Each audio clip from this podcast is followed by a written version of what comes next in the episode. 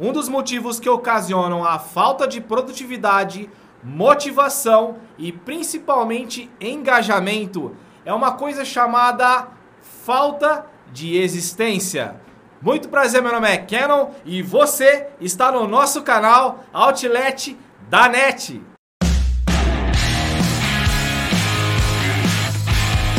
Sabe aquele sentimento ruim que às vezes dá na gente e nos fazem pensar na nossa vida?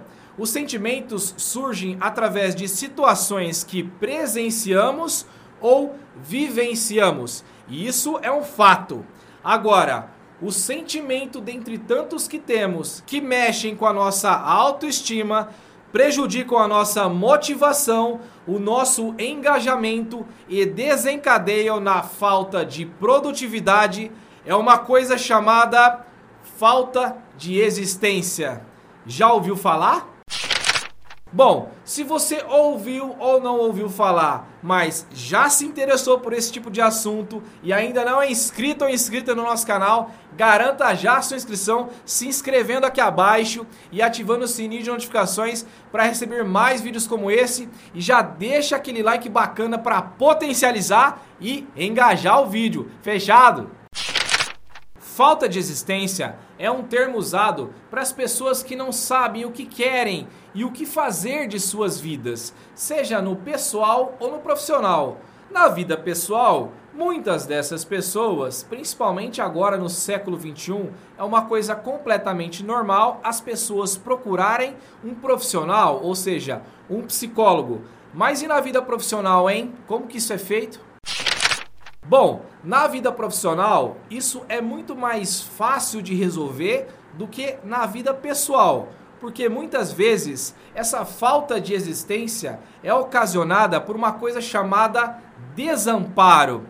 Pode parecer estranho, mas muitas pessoas se sentem desamparadas em suas equipes, com seus gestores, e isso ocasiona uma desmotivação e uma falta de produtividade.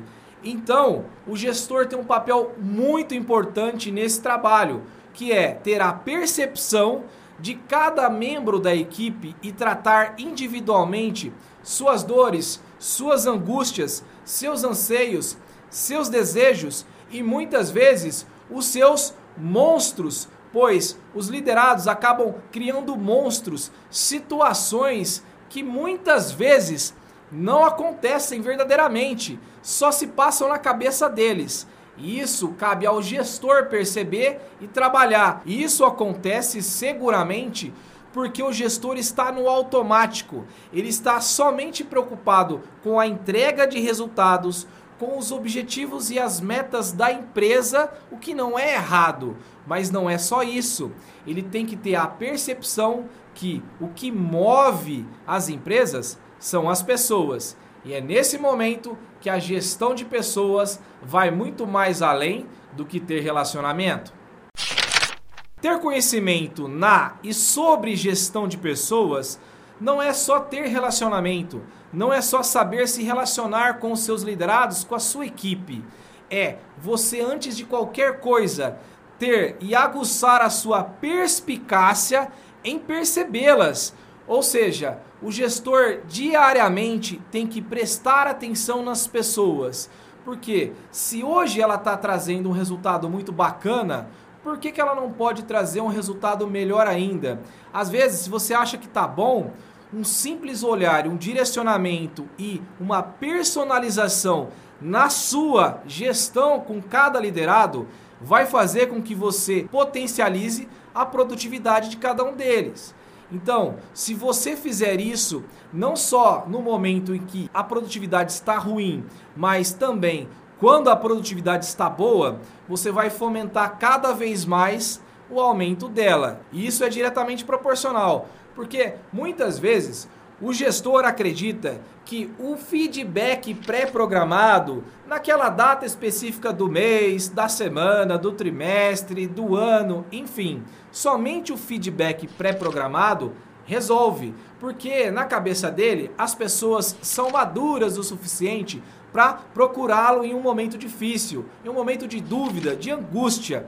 Só que esse é o problema Esse gestor não acredita que aquele profissional que, por mais que transpareça um amadurecimento, uma maturidade profissional, ele pode ter medo de levar qualquer tipo de problema, de falar de qualquer tipo de situação que esteja incomodando ele. E isso acontece com liderados que não procuram o gestor para tratar esse tipo de situação, de se sentirem mais existentes dentro da equipe porque eles, ao fazerem isso, acreditam que vão transparecer uma fraqueza e com isso eles piamente acreditam que o gestor vai achar que eles são incapazes de estarem nos cargos onde estão.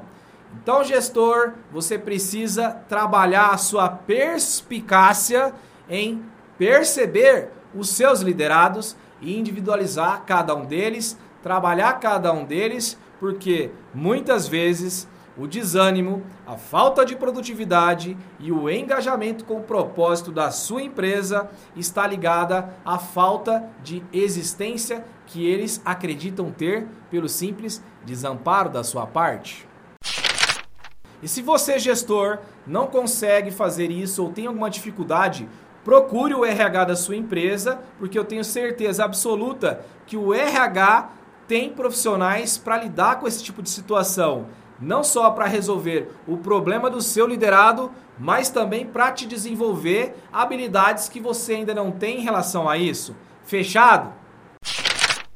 Então, meu amigo e minha amiga, esse foi o vídeo de hoje. Eu espero ter te ajudado. Se fez sentido para você, compartilhe com mais três pessoas do seu convívio social.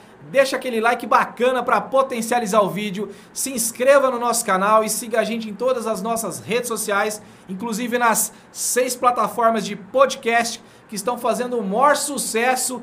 E se você não segue, segue a gente lá, fechado? Muito obrigado e desejo que você fique bem, Faça o bem, porque o bem vem. Um grande abraço e até o próximo vídeo!